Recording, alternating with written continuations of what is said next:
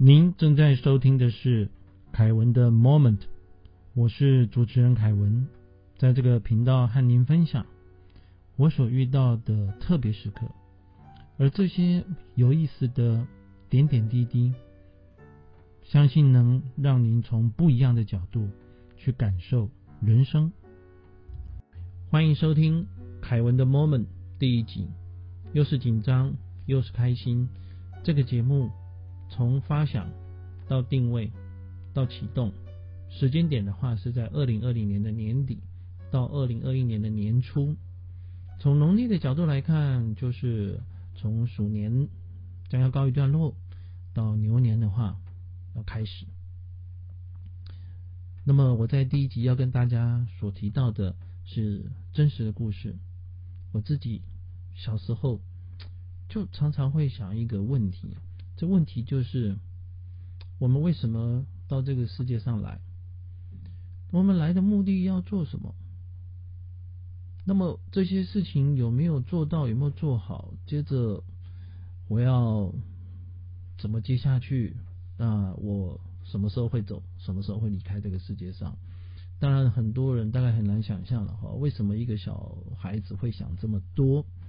那记得呢，有一次在小学的时候。我想这个问题想到很烦恼，特别是想到我要挂掉，好，那这个我就很很担心了。那当时正好父母亲在客厅看电视，那那个时候电视还是黑白的，好。我记得啊起来，那跑到客厅，那么接着很我爸爸妈妈很讶异的看着我说：“哎，你怎么爬起来？”我说：“因为我很担心。”我万一闭上眼睛，然后我走了，我都看不到你们哦。那我担心到睡不着，爸爸妈妈又有点觉得好笑，又有点觉得讶异哈。然后就跟我讲说呢，呃，你就念佛，而且你还小。虽然我父母亲是佛教徒，那对他们来讲的话呢，哈，也并不是说哎常常呃在做很严肃的拜拜的这些的事情。但是他相信说呢，哈，在我们呢。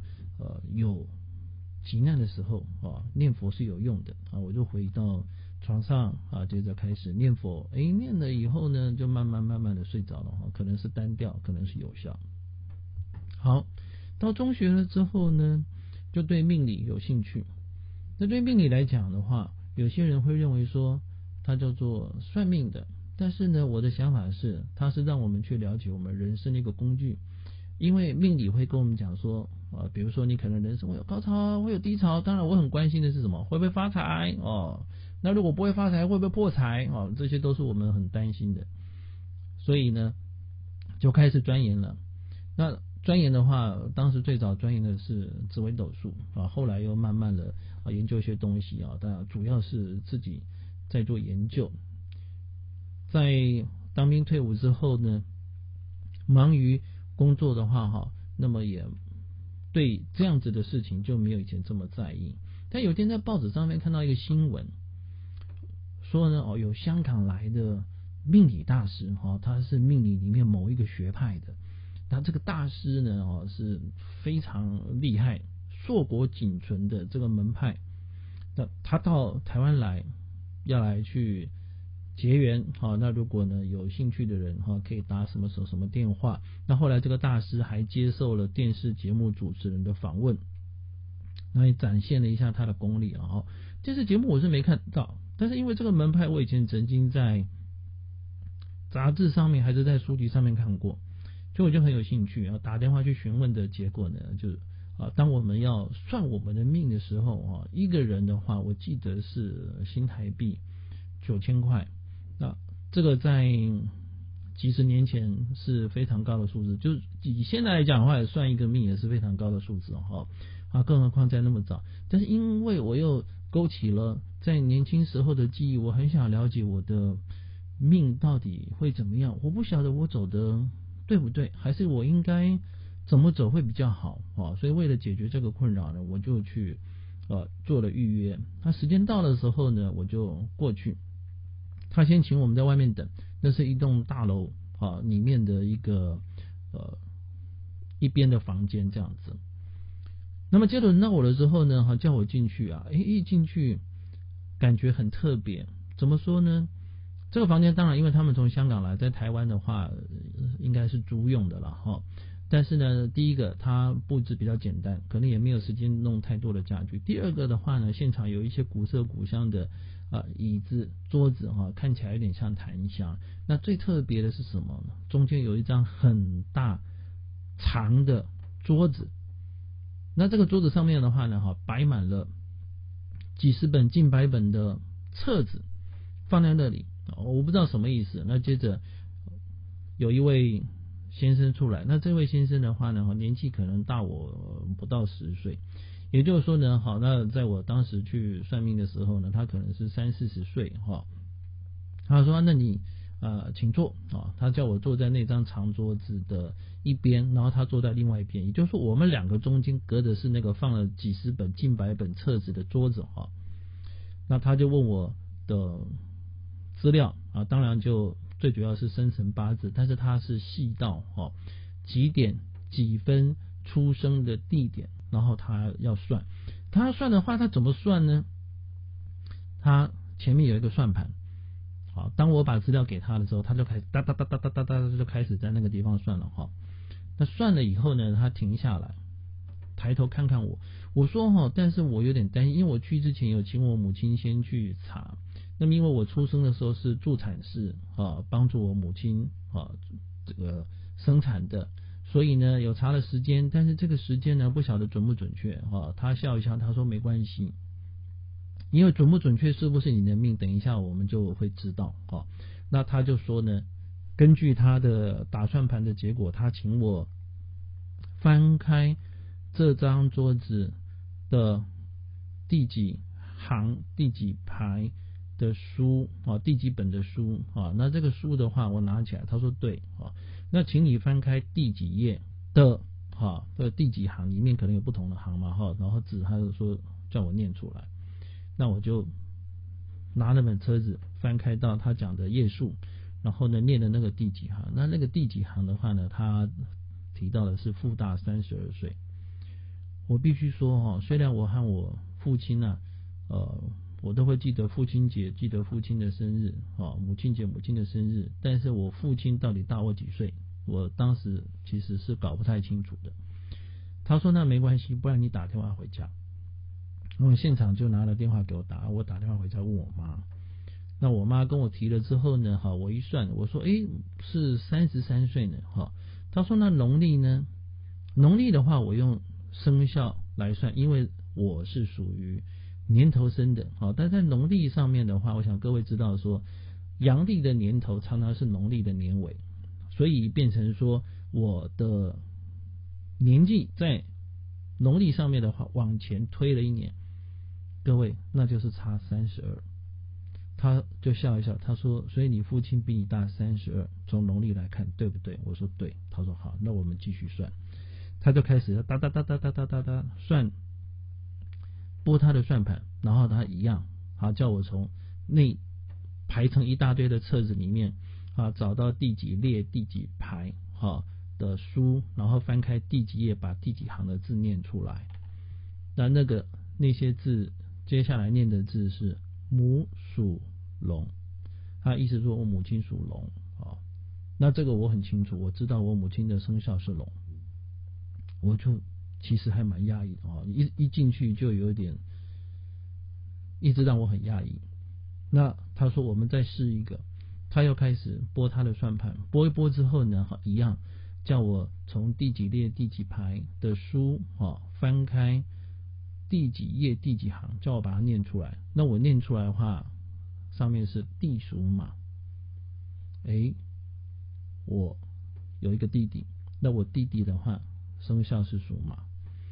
我非常讶异，他说：“从这你的父亲、母亲哦，还有你的弟弟的话，这个这个出生的资料的确是你本人没有问题，但是剩下的部分，因为你也看到他每一他每几个字，他必须要拨一次算盘，然后去去找出那个书，然后去翻开那个页，好，然后翻开那个行，把它记录下来。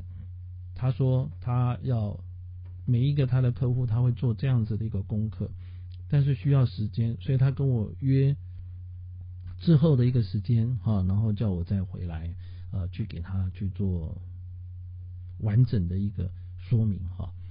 那么我现场就有点恍神恍神的，我说好，没有没有问题哈。那么就站起来就离开了，当然然后也就付了钱就离开了这样子。我在外面时候，我一直心里想说这怎么可能哈？然后他中间有没有什么样的手段，或者是问题，或者是他去查了我的资料？但是第一个，我就我有跟我们各位朋友提哈，那么如果光从呃资料上来看，其实我一开始我连我父亲大我，实际上大我几岁，我都不是抓的很非常的清楚。所以这样资料，如果他为了赚我的缴的那个费用，然后他花钱啊去设法可能找私家侦探或什么东西的啊，然后到这个我们相关单位。去翻出我的资料，翻出全家的户口名簿。从很严格、很严格的角度来讲是有可能，但是我想一想，因为他有那么多的客户，然后他要动用那么多的人力，好，然后去不同单位里面去把他们的资料挖出来，然后把他们唬得一愣一愣了之后呢，哈，呃，让他们能够付这个钱，我认为这样几率是很低呀。那现场我看那些册子，它是属于呃比较很多人翻过的哦。当然，我想每一个客户都都翻过了，不同人翻的可能是不同本。那么他有跟我提到说，这是属于比较古老的版本哈。那么我我心里仔细想过之后呢，我认为他没有必要为了这个费用啊，然后去做后面更花更多的手段来骗我以及其他的客户。我就回去，然后等下一次的时候呢，哈，另外约一个时间，那他把完整的本子给我，那么后面的话有我其他的时间点，但是因为这是个人隐私的问题哦，啊，我大致上可以跟大家透露一下，其实，在那个时间点以及那个时间点之前发生的事情，以及原本有的事情，基本上我可以说是百分之九十的、百分之九十、百分之百的准确。那么，那之后的所发生的事情，有的时候时间点上面有点差异，啊，那有的时候呢，可能强弱的程度啊会有点不太一样，但是呢，我相信七八成的准确度的话呢，哈是跑不掉的啊。那这让我觉得说，哇，如果真的厉害的命理的话，它其实是可以到这样的程度的哈。那么后面呢，我。等到过了一段时间之后，啊，可能几年、十几年、几十年之后，我再回来啊，回想到当年所遇到的状况，我仔细想一想，我不晓得各位朋友啊，你如果听到这里的话，你有什么样的想法？但是呢，我可以跟大家讲，我们现在都在用的社交软体上面，FB、IG、微信。相信大家都知道，说当我们不断的在做一些搜寻，在做一些登录、参加会员的动作的时候，其实你的一些资讯已经被这些的软体公司或者是被大数据资料库的话所掌握了。但是这些资料库。能够对一个在你上面没有登录的人，你给他你的出生年月日时和地点，他能够告诉你你的爸爸比你大几岁，你的妈妈跟你的弟弟生肖是什么？因为时间是发生在几十年前，而现场用的册子是在更久。更久远以前的时代，所以我不得不由得不相信这些事情之后呢，好让我了解到说，有些老话讲的还是有点道理，就所谓的冥冥之中自有定数。但是我们就从另外一些的角度上面来想，如果很多东西都已经有定数，那我们又何必去努力？为什么有人要做这些的定数？是外星人吗？还是我们的前世的业障，还是上帝在做决定？如果有定数的话，那我们在人生上面所做的努力和意义是在哪里？如果是这样子的话，为什么我不当初把我设定成我可以像郭台铭、红海董事长一样，能够发展成一个台湾的富豪，或者是说像美国的巴菲特一样，我能够掌控数百亿美元、上千亿美元的资金？为什么？我不去一个，比如说可能部落去当酋长，或者是去当当国王，对，这应该是很很容易可以想象的吧？如果我们自己可以去做一些决定的话，为什么我们没有这样做呢？当然就会有不同的理论角度上来了，比如说可能前辈子我修的福不够啦，哦，或者是说呃我可能不够呃尊尊敬或者是崇拜啊我的。神明了哈，但每一个人的信仰的话不太一样哦。只是我没有回到说我刚刚所提到的东西。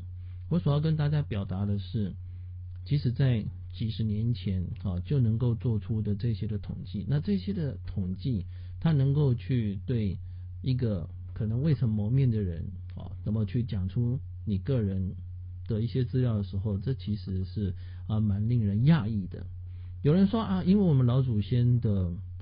智慧其实是超乎文明的哈，但我必须这么讲。我们刚刚举过例子了，以现在的科技最前进的科技都没有办法做到这一点，你如何相信几十年前、几百年前的老祖宗的智慧？他做的大数据分析，他做的统计，已经可以完整到这个地步。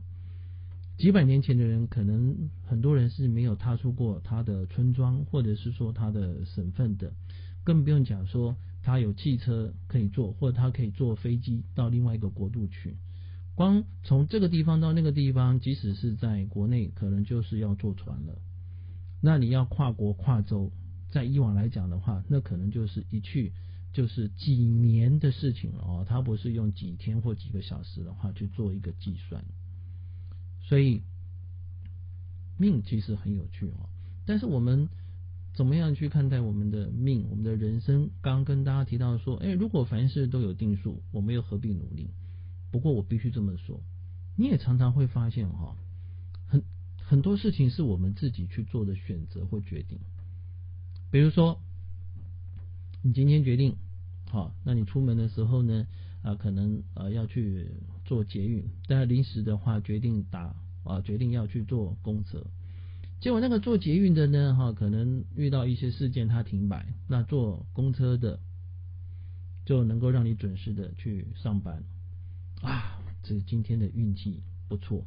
那这个运今天的运气不错，到底是原本你的命运就是这样，还是你当时做的选择这样？哎，这又牵涉到我们刚刚所提到这个问题了。那么可能各位听众朋友会说，好，那请问凯文。你的想法是什么？你的结论是什么？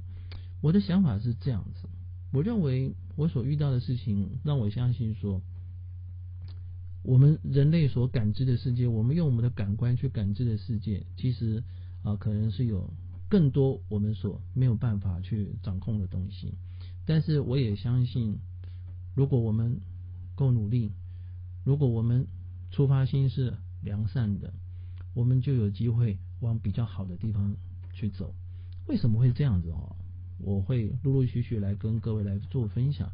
那最后的话，我要给大家一些的小的思考。这个思考就是说呢，哈，两个东西。第一个，你曾经有遇过什么事情，你觉得好像是命中注定无法去做改变？第二个，你遇过什么事情，你本来觉得你好像没有办法躲避，但是你因为你做了。一个可能跟你以往不一样的选择，而它让你的人生从此转了个弯。当我们重新再去做思考，我相信这些可能会给大家沉浸的时候不一样的想法。